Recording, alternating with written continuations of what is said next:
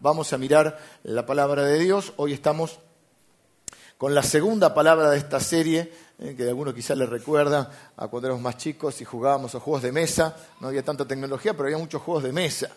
Eh, y, los, los utilizamos sobre todo estos días como de lluvia, como estos días que había, a veces nos reuníamos a jugar. Y había uno que era el Scrabble, en el cual teníamos las palabras, íbamos formando las palabras, algunos hacían trampa, inventaban palabras, y aquí hay muchas letras, pero si usted mira la parte central, hay algunas palabras que son las que vamos a estar viendo.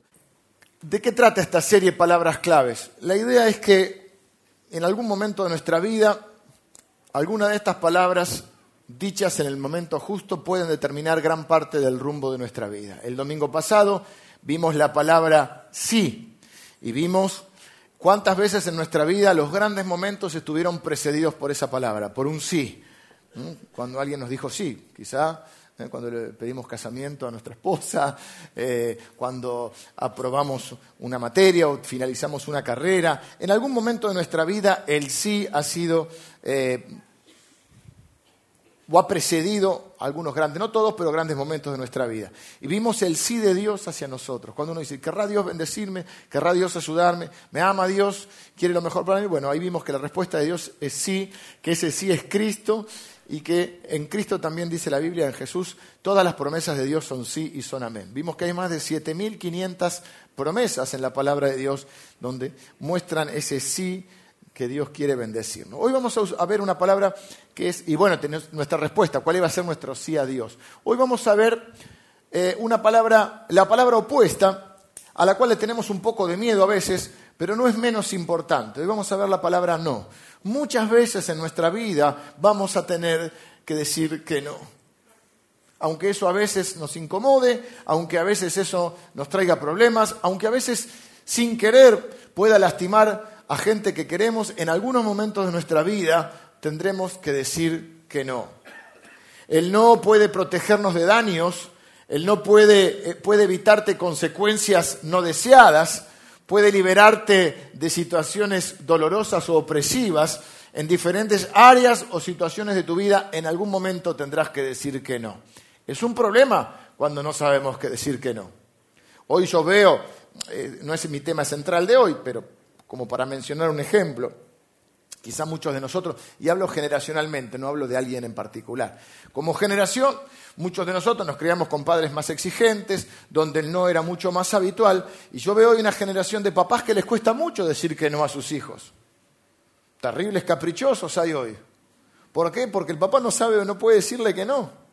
Y vivimos a veces bajo, la tiranía de chiquitos que no, no, si el nene no quiere, no vamos a tal lado. El nene dirige nuestras vidas porque no se sabe decirle que no. Parece que es una falta de amor, cuando gran parte de nuestro amor como padres es protegerlos de un montón de cosas, enseñarles para otras, y eso está relacionado con decirles que no.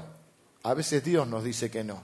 Y nos enojamos y Parte de la madurez es aprender a confiar en nuestro Padre Dios y que cuando dice no es porque tiene algo mejor o porque nos está protegiendo de algo. Pero en el momento no lo entendemos y muchos de nosotros, hasta que vamos madurando en nuestro caminar con Cristo y con Dios, ¿qué hacemos? Nos enojamos cuando Dios dice que no, hacemos caprichitos, dejamos de venir a la iglesia, no, no me quiere, Dios no me quiere. No, te quiere, por eso te dijo que no. Menos mal que a veces te dice que no.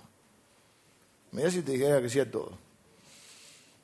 Y como padre es lo mismo, parte de nuestro amor a, nuestros hijos es saber decirles que no a veces, pero creemos que es una falta de amor.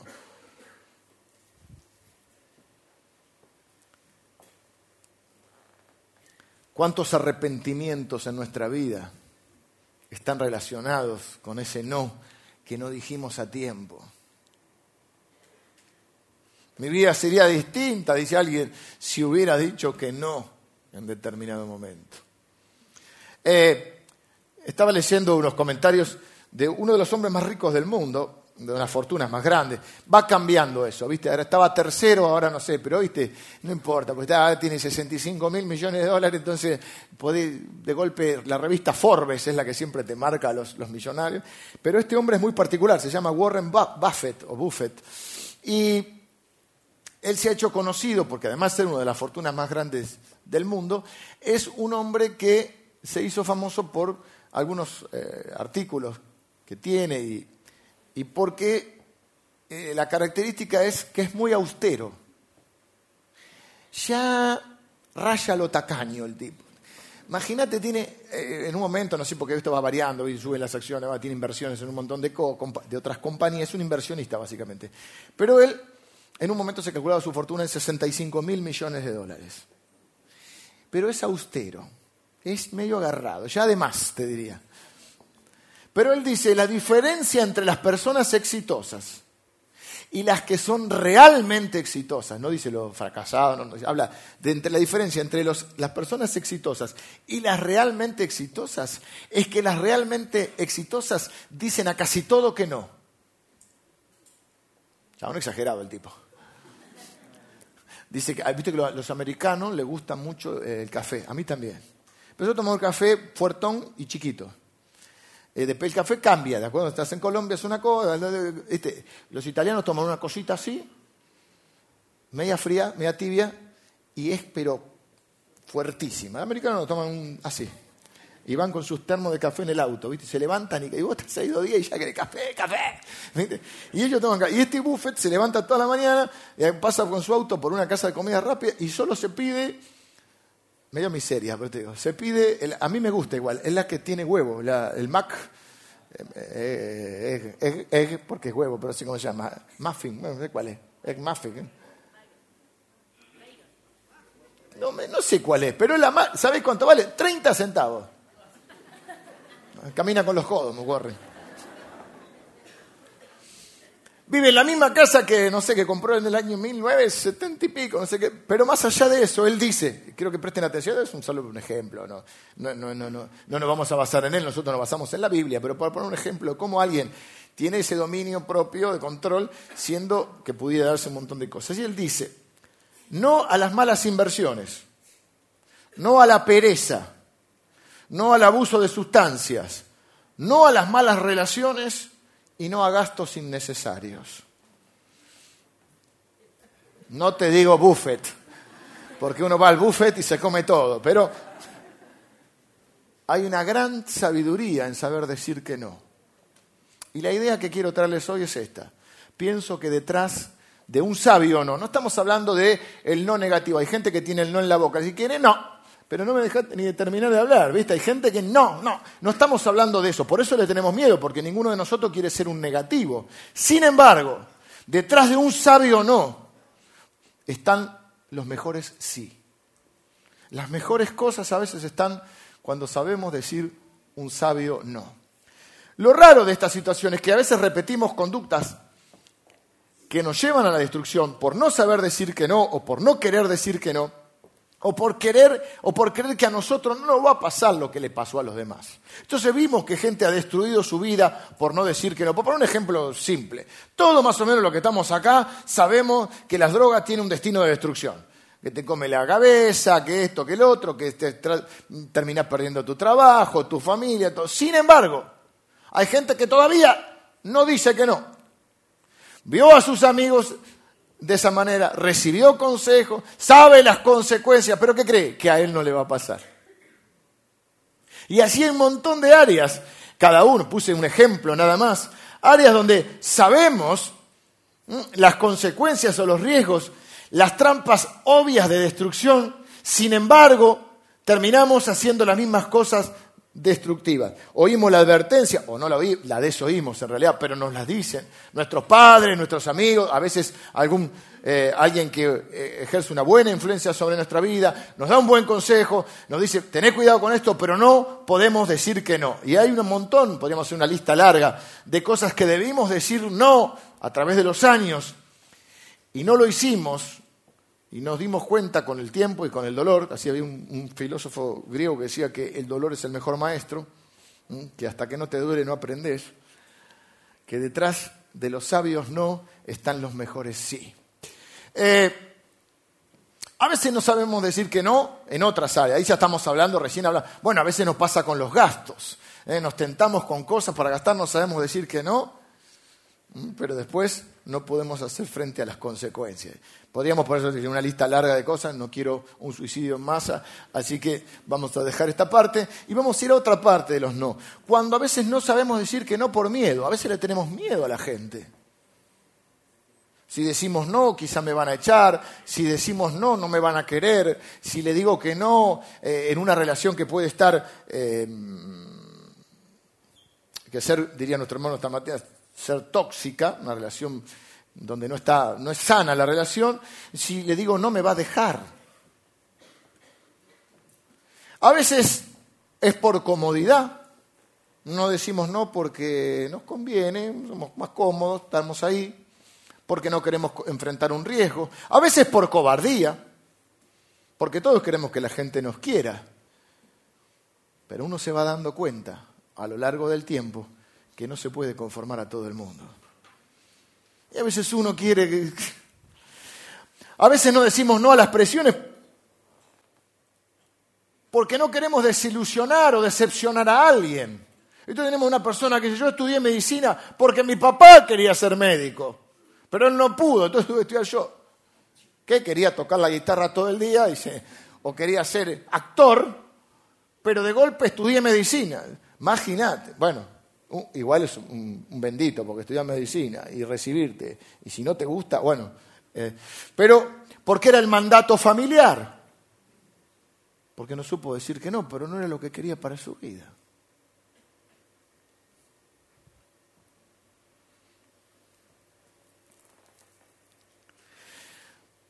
Hoy quiero ver que veamos dos áreas en las cuales es imprescindible o va a ser en algún momento de tu vida importante que digas que no, pero antes de ver esas dos áreas, porque si no decís que no, podés estrellarte o arruinar tu vida, primero quiero eh, responder a esta pregunta en parte, porque hay cosas que las tendrá que decidir cada uno en su vida, en su andar diario. Eh, ¿Cómo saber, por lo menos tener un parámetro bíblico, cómo saber cuándo decir que no? Quiero mostrarte tres filtros de la Biblia, tres filtros que la Biblia enseña. Los filtros que hacen impiden, en muchos casos, que pase la basura. Entonces le vamos a llamar ni tapa ni, ni boca abierta. Por ejemplo, tenés un auto. Los autos tienen filtro de aire, mínimamente no conozco mucho mecánica, me gusta mucho manejar, me gustan los autos, pero a mí me gusta que arranque. De todas maneras, con los años vas aprendiendo. He tenido gasolero, tengo naftero. Cuando tenés gasolero te dicen la vida del motor gasolero son los filtros. No sé si compartís auto, tu esposa, tu esposo. Acá no queremos ser machistas ni feministas, así que no vamos a poner esos ejemplos claros, esos ejemplos así que uno usa, ah, no, que la chica lo arranca nada más y vos le tenés que cambiar la aceite, nada, de eso. Porque puede ser que vos seas el. Pero, digamos, sabés que tenés la vida del, del motor, un gasolero es cambiar el aceite y cambiar los filtros.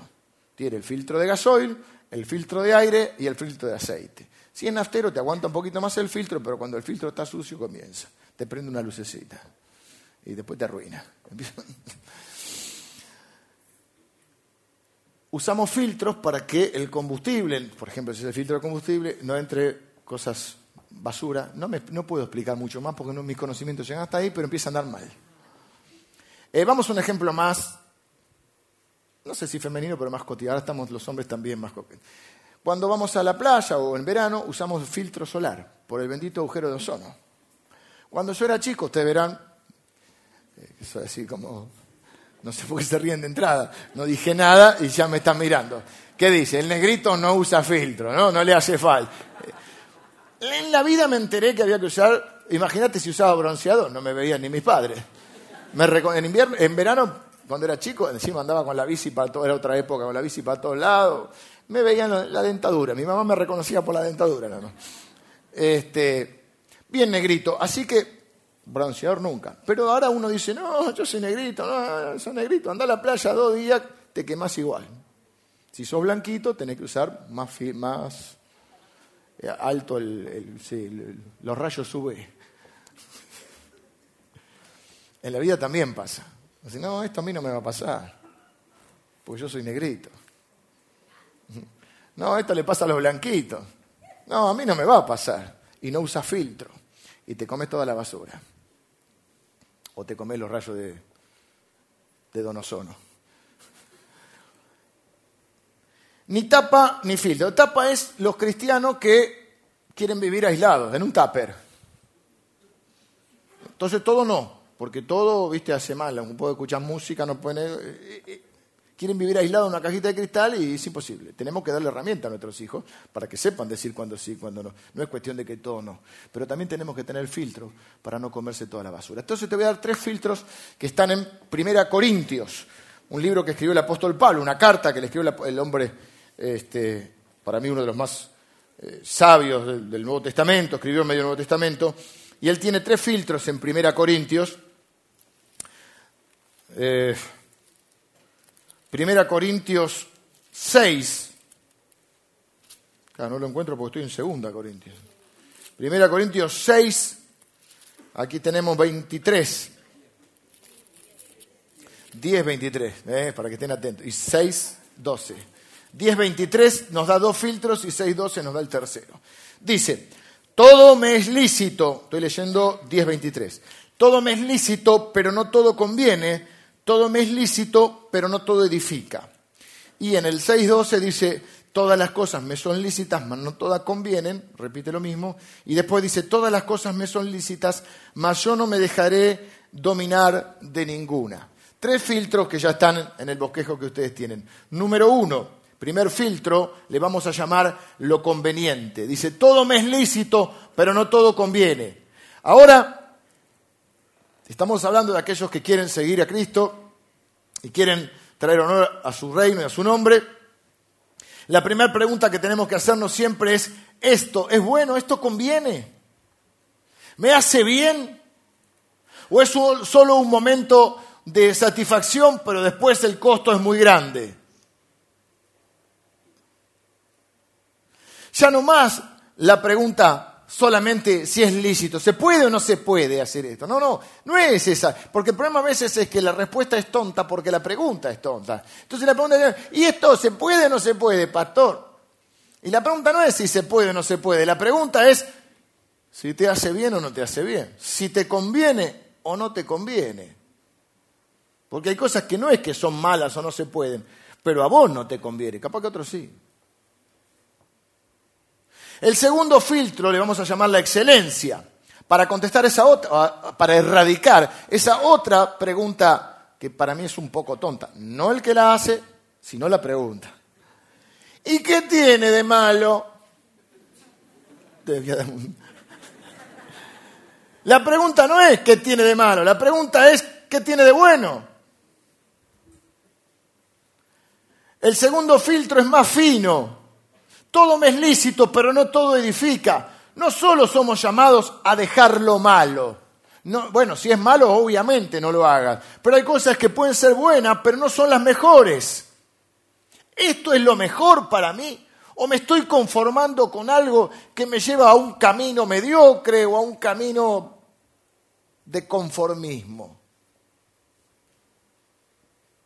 ¿Cómo andas? Mal pero acostumbrado, dice.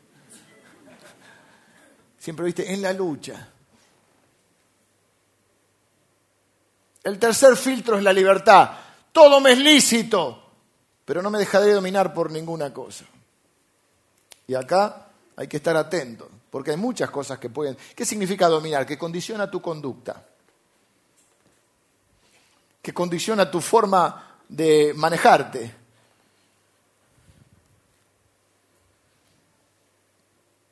Que de alguna manera te dirige. Puede ser algo lindo, puede ser un noviazgo. Hay personas que son buenas personas, no estamos juzgando a las personas, pero por ahí son muy controladoras. Y es una relación dominante de uno hacia el otro. Por ahí eh, puede ser algo, sí, eh, que no es malo, como la comida. La comida no es mala, pero por ahí te domina el impulso hacia la comida. Por ahí sí puede ser algo malo, como el uso de sustancias tóxicas o drogas. ¿Y qué dicen todos? No, mira, che, pero mira que todo el mundo cae, no puede salir, pero yo lo manejo. Ese yo lo manejo, ¿qué significa? Que a mí no me va a pasar lo que le pasó al resto de la humanidad. Por lo menos es un plan arriesgado, ¿no?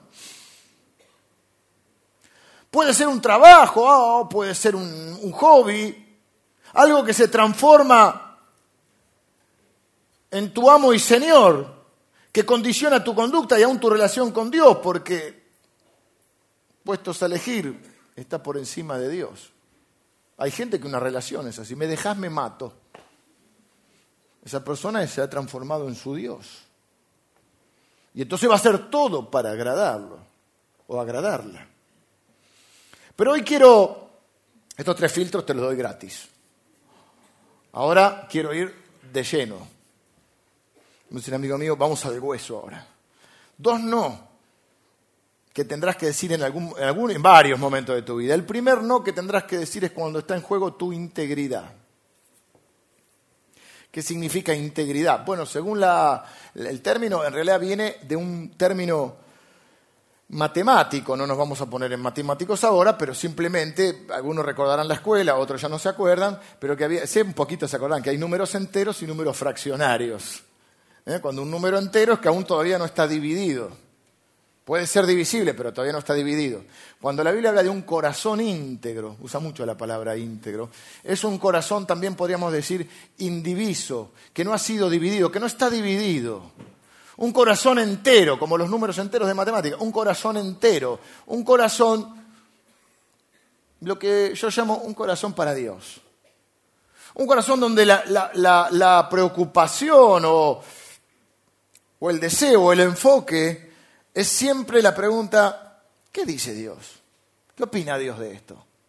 Porque a veces estamos divididos entre lo, que, dice la Biblia, entre la opinión de Dios, entre la opinión de, de, la gente, entre las presiones que tenemos, en este deseo, digo, de que todos creemos de que nos quieran y nos acepten.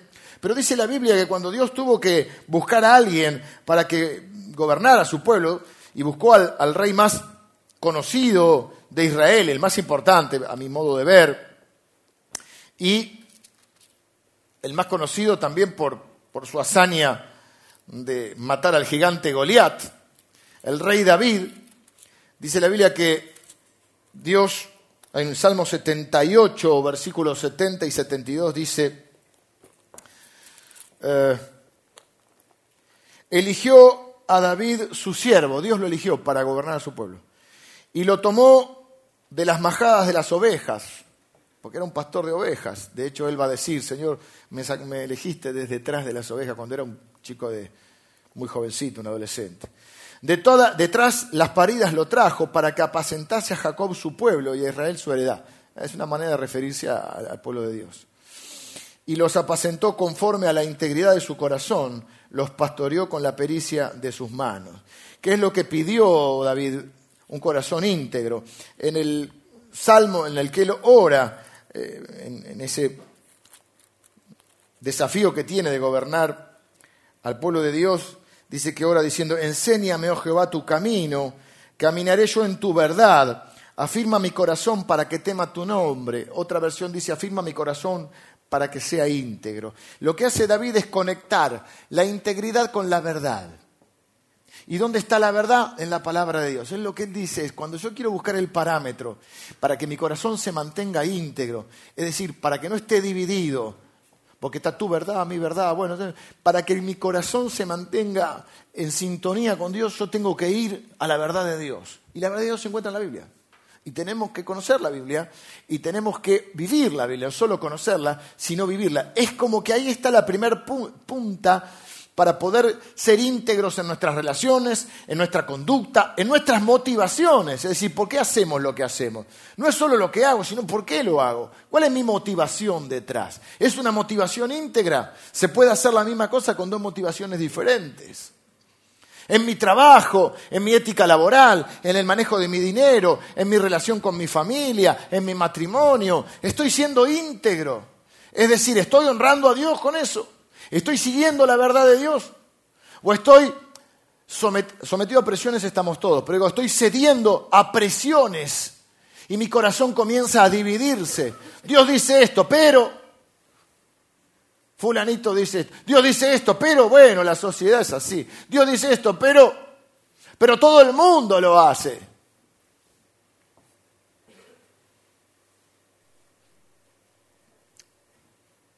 ¿Se entiende? ¿Qué es la integridad? Es cuando lo que más nos importa es lo que dice Dios.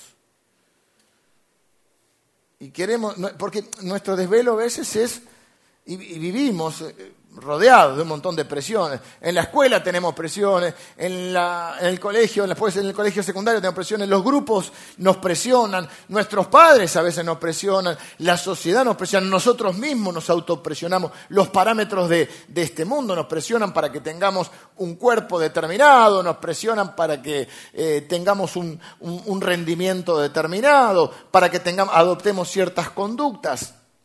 Y a veces nos andamos preocupando de todo eso y nos olvidamos la gran pregunta que respondería a la integridad. ¿Qué dice Dios? A veces son cosas buenas. Mire, yo aprendí que no se puede conformar a todo el mundo. En la iglesia. Todo, no digo a diario, pero periódicamente yo recibo sugerencias y opiniones y las escucho y debo ser humilde para escucharlas. Pero me di cuenta que yo no puedo conformar a todo el mundo. Dios no puede conformar a todo el mundo. Nosotros queremos que salga el sol, que sea el sol. Si es en la playa, mejor. Y el del campo está pidiendo que llueva para que... Salen los jugadores de fútbol, el cristiano en todos los equipos y oran, ¿viste? Uno con el pie izquierdo, el otro hace el coso, el otro ahora sí. ¿Y quién gana, che? Si están orando de los dos equipos. Terminan todo en empate.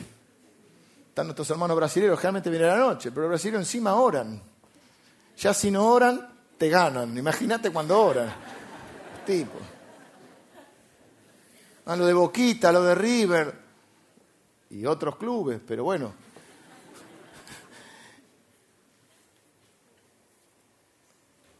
La chica, el chico ora, Señor, que ella sea mi novia, y la chica dice, no lo oigas.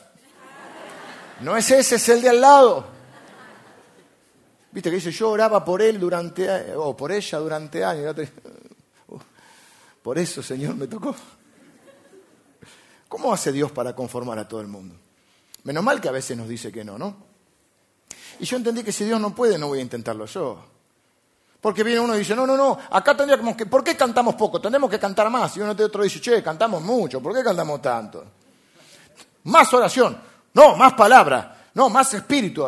Falta el espíritu, falta la palabra. La iglesia debería hacer esto. Y todos sabemos lo que los demás deberían hacer. Y todos tienen un plan para tu vida. ¿Viste? Cuando te, convertís, entras al Señor, te dicen, Dios te ama y tiene un plan para tu vida. El problema es que la gente también tiene un plan para tu vida.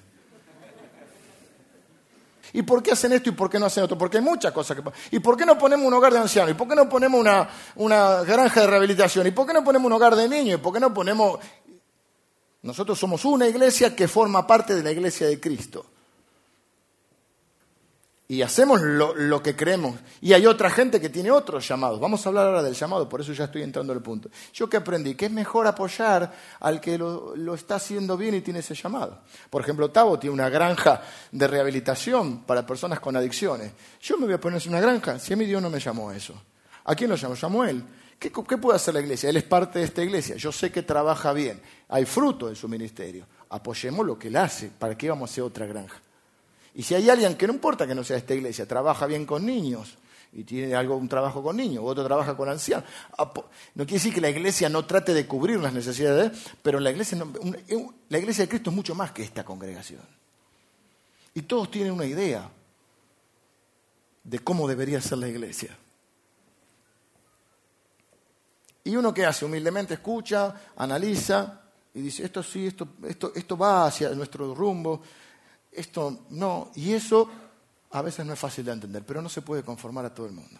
Y ahí entra el segundo punto importante, que es decir no cuando está en juego nuestro propósito de vida. Muchos de los que estamos acá eh, y sobre todo los, varones que estamos acá, bueno, ahora del fútbol femenino también. Cuando somos chicos queremos ser jugadores de fútbol, pero tenemos un montón de otros intereses. Y la mayoría no nos hemos dedicado, algunos porque somos pataduras, algunos porque teníamos muchos intereses y porque te gustan muchas cosas. Y yo me di cuenta que en general el que es bueno en algo es el que se enfoca mucho en algo y el que dedica mucho tiempo para ser bueno en eso.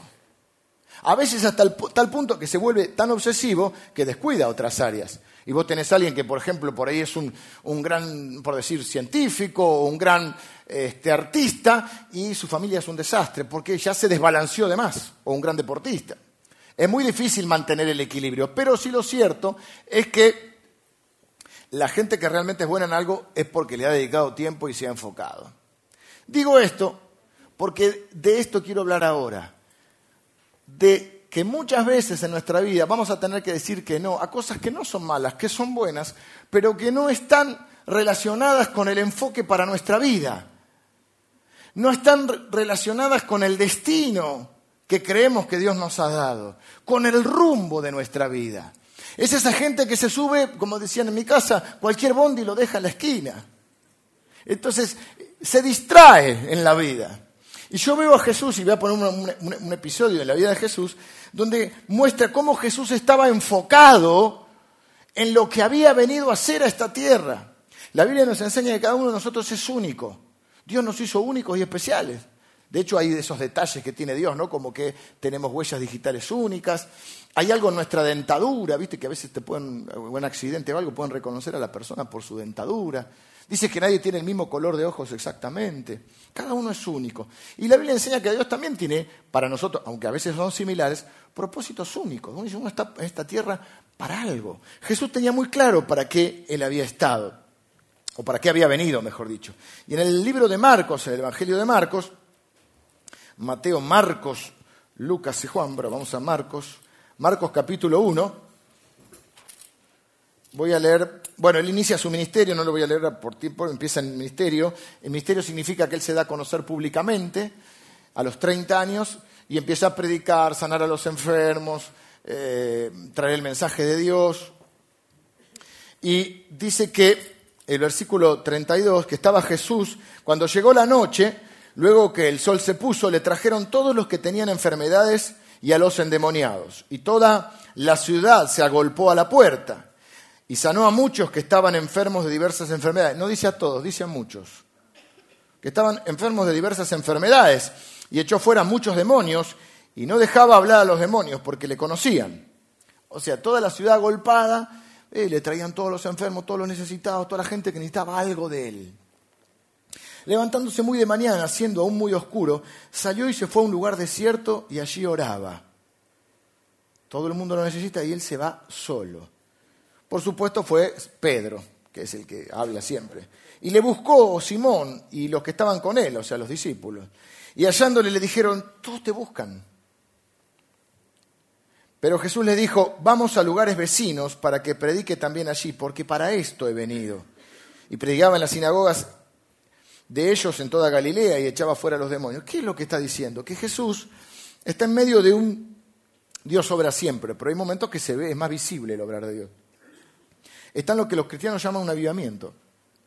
Está Jesús predicando y Dios respalda la prédica de Jesús y hay milagros, hay señales, hay gente que se sana, hay personas que están cautivas de alguna opresión diabólica y son liberadas, hace milagros. Y en el momento de todo eso que diga uno, bueno, acá hay que quedarse porque si Dios está obrando ahí hay que estar ahí. Él se va. Llega la noche, se va. No dice que sana a todos, sino que sana a muchos. Y se va. Y está orando solo. Porque de tanto en tanto tenemos que mantener, estar, para mantenernos enfocados, tenemos que estar un tiempito solo con Dios y poder decir, eh, estoy siguiendo el rumbo o me desvié, o me distraje. Así me dijo un pastor hace un tiempo atrás. Me dice, mira, una vez por mes por lo menos, tómate un día en el que, uno o dos días, en el que te vayas solo, con tu, con tu Biblia, si quieres con tu música, solo. Y trata de escuchar a Dios, para no desviarte del rumbo que Dios quiere marcarte, para uno y para la iglesia, ¿no? Y eso es lo que hace Jesús. Para mantenerse enfocado, Él sabe que necesita tener ese tiempo solo, pero a veces estamos tan en la dictadura de la necesidad. Pero ¿cómo se va a ir? Viene Simón y dice, ¿cómo estás solo acá? ¿No ves que todos te buscan? Hay uno que necesita sanidad, hay uno que necesita un consejo, hay uno que necesita que lo vayas a ver, hay uno que está endemoniado, hay un montón de cosas. Sin embargo, Jesús no, no hace todo por todos. Jesús sabe que la única manera de poder bendecir a toda la humanidad es cumplir con su destino. Miren, mírenlo un poquito conmigo. Yo les voy a tirar salteadito los capítulos, no lo podemos leer hoy. Lucas capítulo 9 dice que él afirmó su rostro para ir a Jerusalén. En el 13 dice que pasaba por las aldeas, pasaba enseñando y encaminándose hacia Jerusalén. De paso sí sanaba, predicaba, pero seguía a Jerusalén. En el 17 dice, yendo a Jerusalén. En el 18 dice que les dice a sus discípulos que su destino está en Jerusalén. Eso es que le dice que él es necesario que vaya, que tiene que morir, que le dicen los discípulos, no, no vaya, vayamos a otro lado. Tengo que ir, apártate de mí, Satanás. Y en el capítulo 19 es la entrada triunfal a Jerusalén. Comenzamos a darnos cuenta que Jesús tiene un rumbo claro, Jerusalén, y por lo tanto tiene un camino que recorrer. No es que no le presta atención a nadie o a nada. De hecho, va en el camino, va enseñando, va predicando, va haciendo milagros, va contestando preguntas. Pero sabe que no puede hacer todo por todos. Y hay cosas y personas que son su prioridad.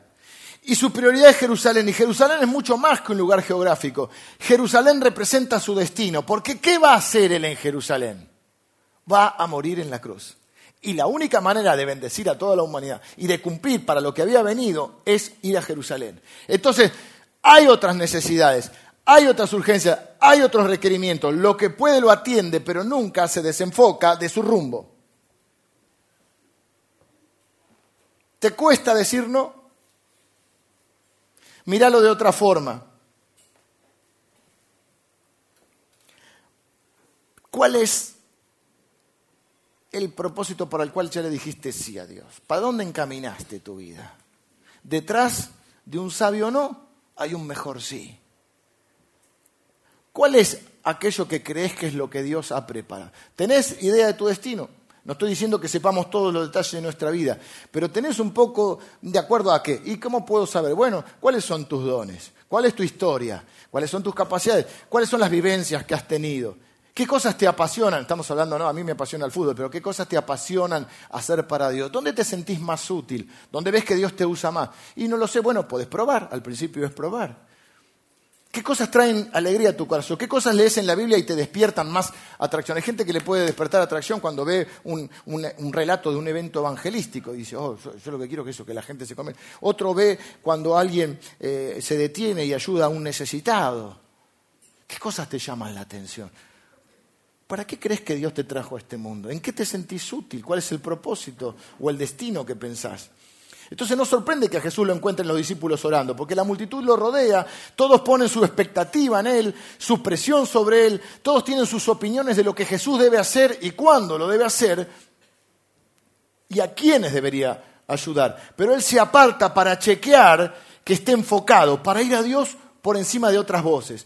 Yo no lo veo a Jesús haciendo las cosas por obligación, para tratar de quedar bien con uno, porque si no, este se ofende. Hay que ir a verlo a él porque se ofende. Hay que hacer esto porque... Eh, no estoy tratando de ver, no, estoy viendo a Jesús tratando de conformar a todo el mundo, preocupado por las opiniones de, los demás, o queriendo cumplir las expectativas de todos. Existe una tensión entre lo que los demás esperan de uno y lo que a veces Dios espera de uno. Y estoy diciendo, no hay que ser desagradable, no es que uno no pueda escuchar opiniones, estoy diciendo que siempre poner en la balanza si eso, por ahí no, por ahí está perfecto, se puede hacer mientras vamos a Jerusalén. Pero hay cosas que inevitablemente vas a tener que decir que no. Yo no lo veo estresado a Jesús. Miren que tenía cosas y presiones. Porque hoy vivimos en un tiempo hasta que queda bien decir que estás ocupado. Estoy ocupado haciendo muchas cosas. Pareciera que son más importantes o más útiles. Ay, estoy a mil. Capaz que estás haciendo un montón de cosas que no son tan determinantes en tu vida o que no tienen que ver con ese destino que Dios hizo. Los que tenemos más años acá, miramos para atrás y vemos que muchas veces hemos perdido mucho tiempo. Porque nos desenfocamos, porque nos, nos distrajo algo, porque nos tomamos unas vacaciones, porque, eh, en una forma de decir, ¿eh? porque, porque queríamos conformar a papá, a mamá, a la novia, al novio, a los amigos, a la gente. Porque tenemos mucho que hacer. Una vez leí una, no es un escritor que no es cristiano, dijo algo así como, la vida es algo que nos pasa mientras estamos haciendo otra cosa. Casi me pego un tiro. Estaba pensando estos días, falta todavía, falta. Pero estoy más cerca de los 50 que de los 40. Y 50 suena un...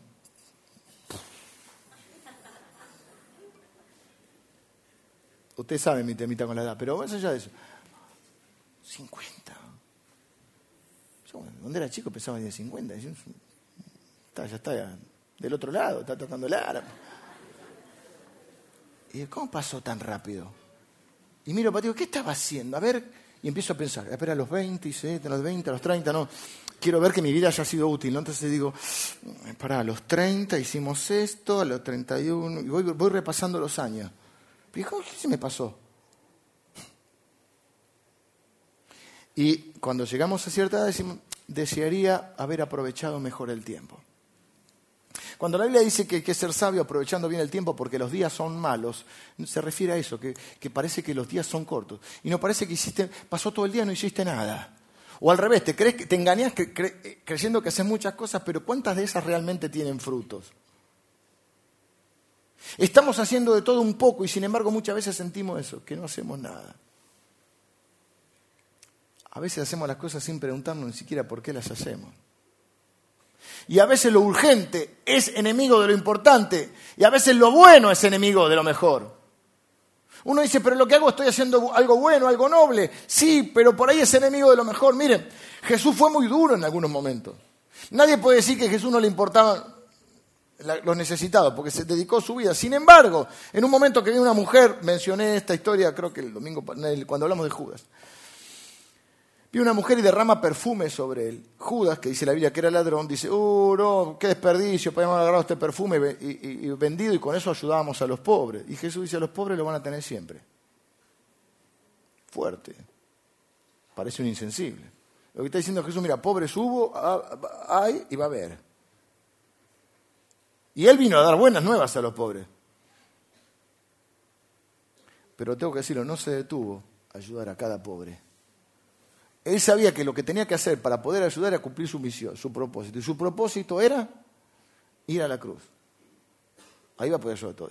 Y entonces hay muchas veces que hay cosas que tenemos que decir que sí y hay otras que tenemos que decir que no, aunque parezcan buenas, pero no nos corresponde a nosotros. Y Dios ya preparó a otra persona para que lo haga. No estoy diciendo, te encontrás con una necesidad, la suplís. Pero no podés vivir todo el tiempo tratando de hacer todo lo que los demás te proponen. Imagínense en la iglesia, me proponen un montón de cosas para la iglesia y para mí en lo personal o ministerial.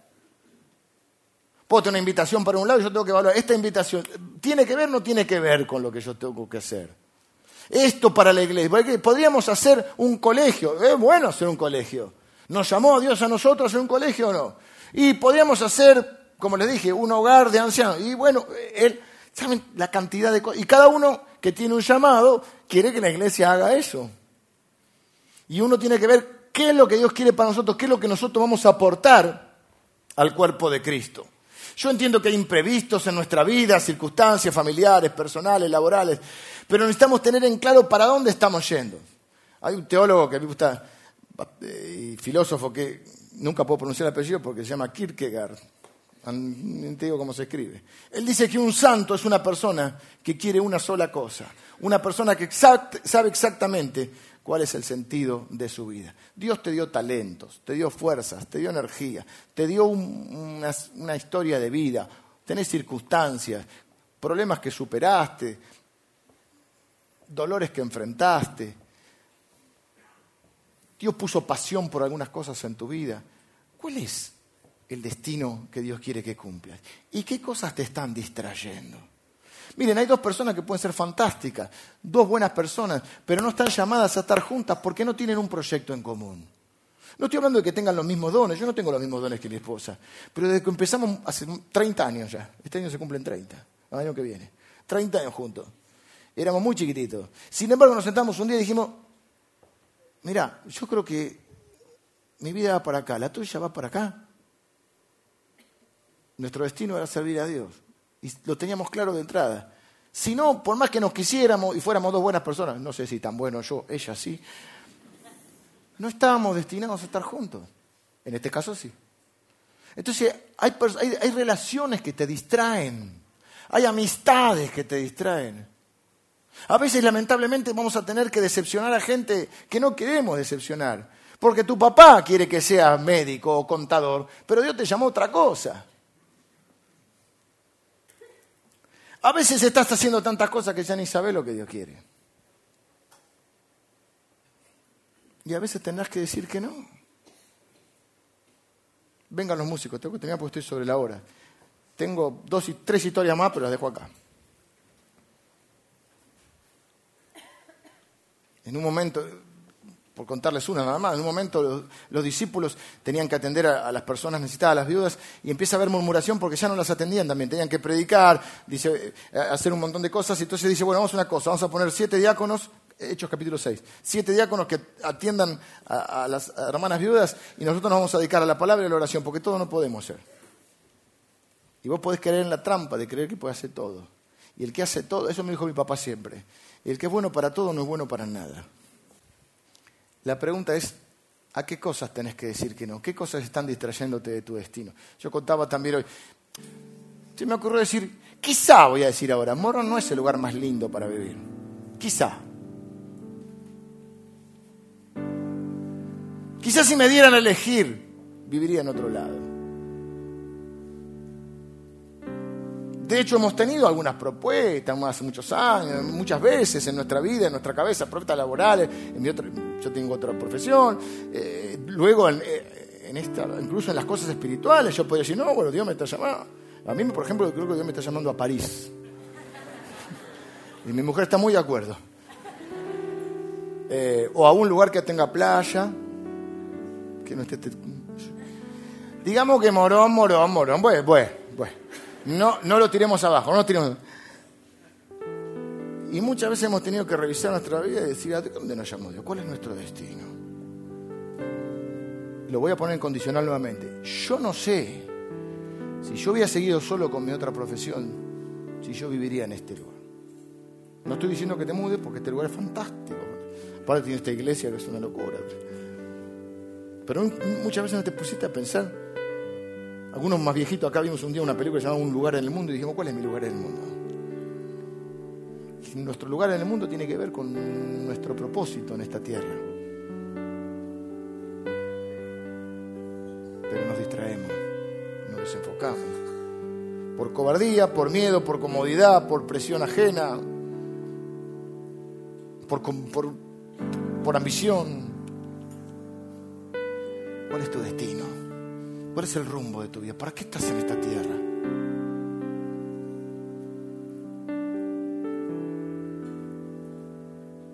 El hombre no pide nacer, no sabe vivir, no quiere morir. ¿Para qué vivimos? Yo no sé si es tan importante. Viste, si morir por tal, no sé por qué, voy a morir por tal causa. Antes de morir por tal causa, ¿por cuál estás viviendo? Y de golpe pintaron las ballenas, salvemos las ballenas en hay una hermana de Ushuaia, justo. Una causa noble, es la tuya. Vamos, vayamos por los chicos del África, vayamos por la... ¿Cuál es tu? ¿Cuál es tu? Una o dos o tres, pero ¿cuántas? Termino con esta historia que leí hace mucho y no me la acuerdo, así que la voy a... Dice que hay un nenito que estaba en la playa jugando. ¿Y qué se juega en la playa los nenitos? O hacen castillito de arena o juegan con los caracolitos, buscar caracolitos. Los más antiguos juntaban almejas, ¿viste? el Tano juntaba la almeja, ahora llegas a juntar almeja, te, llega, te viene la cosa ambiental, ¿viste? Igual algunos juntan, ¿no? Y para comer, ningún juego. Pero vamos, los nenes, vamos a jugar. Después estaba la comida, ¿no? Los cornalitos con el medio mundo. Juntando caracoles y el tal nene. Y en una de esas pasa algo que solo pasa en los cuentos, porque nunca lo vi en la. Yo nunca, mira que voy a la playa seguir, pero. Ve que hay una estrella de mar. ¿Viste alguna vez una estrella de mar?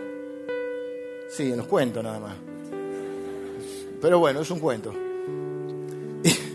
Y, entonces el nene le dice, papá, papá, una estrella de mar. Y entonces este, el padre le dice, agarrala, agarrala. Y el pibe se queda, ¿viste? Papá, la estrella de mar. Y bueno, agarrala. Papá, pero agarrala. Y el nene dice, no puedo, ¿no ve que tengo la mano llena de caracoles? Y yo pensaba,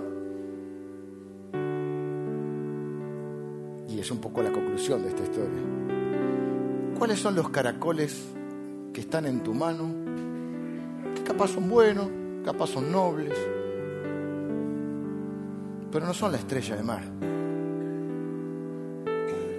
¿Cuáles son las cosas que te impiden encontrar lo que realmente vale? Vale no porque sea más importante, si es por lo que porque para vos es tu destino. ¿Qué cosas te están distrayendo hoy? ¿Cuál es la estrella de mar que tenés que alcanzar? El apóstol Pablo dice, olvidando ciertamente lo que queda atrás, una cosa hago, no veinte cosas, una cosa hago. Prosigo a la meta, al blanco, dar en el blanco, al supremo llamamiento que Dios me ha hecho. ¿Qué te ha llamado Dios? ¿En qué crees que Dios quiere usarte? Entonces cada cosa la vas a pasar por ese filtro. No es que no puedas hacer, ah, no puedo hacer más que nada, me llamo a orar, no puedo hacer más que orar. no, no, no estamos diciendo eso. Estamos, o yo a predicar, imagínate, me levanto y le predico a mi mujer, me predico a mis hijos, me, me, llevo a la escuela, le predico al a la, directora. No, no, no se refiere a eso. Se refiere a que hay cosas que nos distraen, nos desenfocan, nos sacan de lugar, de momento, y hay cosas que sí hacen a ese. Jesús enseñaba, atendía a la gente, pero siempre estaba enfocado hacia Jerusalén. Afirmó su rostro por ahí. Y en la iglesia hacemos lo mismo. Hay tantas propuestas y tantas cosas en eso. Para esto, esto es con lo que Dios nos llamó a hacer nosotros. Esto, ah, si coincide, va. Si no, lo lamentamos. Hay otra iglesia que lo hará. O podremos apoyar a alguien que lo está haciendo. Quiero terminar orando, porque ya nos pasamos de la hora. Porque tal vez sea hora de dejar los caracolitos para poder encontrar tu estrella de mar. Quisiera tener una oración. Primero para orar por aquellas personas que dicen, yo todavía no tengo muy claro cuál es el rumbo, no sé qué es lo que Dios quiere de mí, cuál es el rumbo de mi vida. Bueno, vamos a orar para que Dios en este tiempo eh, te pueda guiar a través de su palabra, a través de la oración, a través del consejo de algún hermano, a través de ir viendo uno, eh, hurgando en uno mismo, qué cosas te apasionan, cuáles son tus dones, cuál es tu situación de vida, dónde Dios te puso, dónde Dios quiere llevarte. Y probando. Y aquellos que tienen más definido el rumbo de su vida. Orar para que Dios nos dé sabiduría, nos dé fe y nos dé coraje para hacer lo que tenemos que hacer y cumplir nuestro destino. Señor, estoy orando por cada uno de mis hermanos. Te pido, Señor, que bendigas a cada uno de ellos. Dales sabiduría, dales visión, Señor. Muéstrate y revélanos tus propósitos, Señor. Gracias porque nos creaste, dice tu palabra, Señor, que nos creaste con propósitos, con, para que nuestra vida tenga significado, tenga significancia, tenga sentido. Señor, muéstranos dónde y de qué manera podemos ser más útiles para poder ser una bendición para las demás personas, para nuestras familias en primera instancia y para la gente que, que nos ponga cerca, Señor. Sabemos que la verdadera felicidad de una persona está en encontrarse con su Creador y en funcionar para aquello para lo cual fue diseñado. Y Señor, nos diseñaste a cada uno y no haces las cosas sin sentido, así que las haces con un propósito, fin, con un destino. Señor, queremos saber cuál es nuestro destino. Y queremos mantenernos enfocados, Señor. Que cada uno de nosotros, los que estamos orando así, y tenemos este deseo en nuestro corazón, tengamos la fe la sabiduría y el coraje para no decepcionarte, Señor. Que nuestra obsesión sea traer honor a tu nombre, Señor. Aunque eso implique a veces tener que decepcionar a otros. Por ahí hay gente que amamos y queremos. Señor, eso nos va a enseñar a saber cuándo decir que sí, cuándo decir que no. Señor, con humildad, pero con convicción y con firmeza. Yo oro y bendigo a cada uno de mis hermanos en el nombre de Jesús.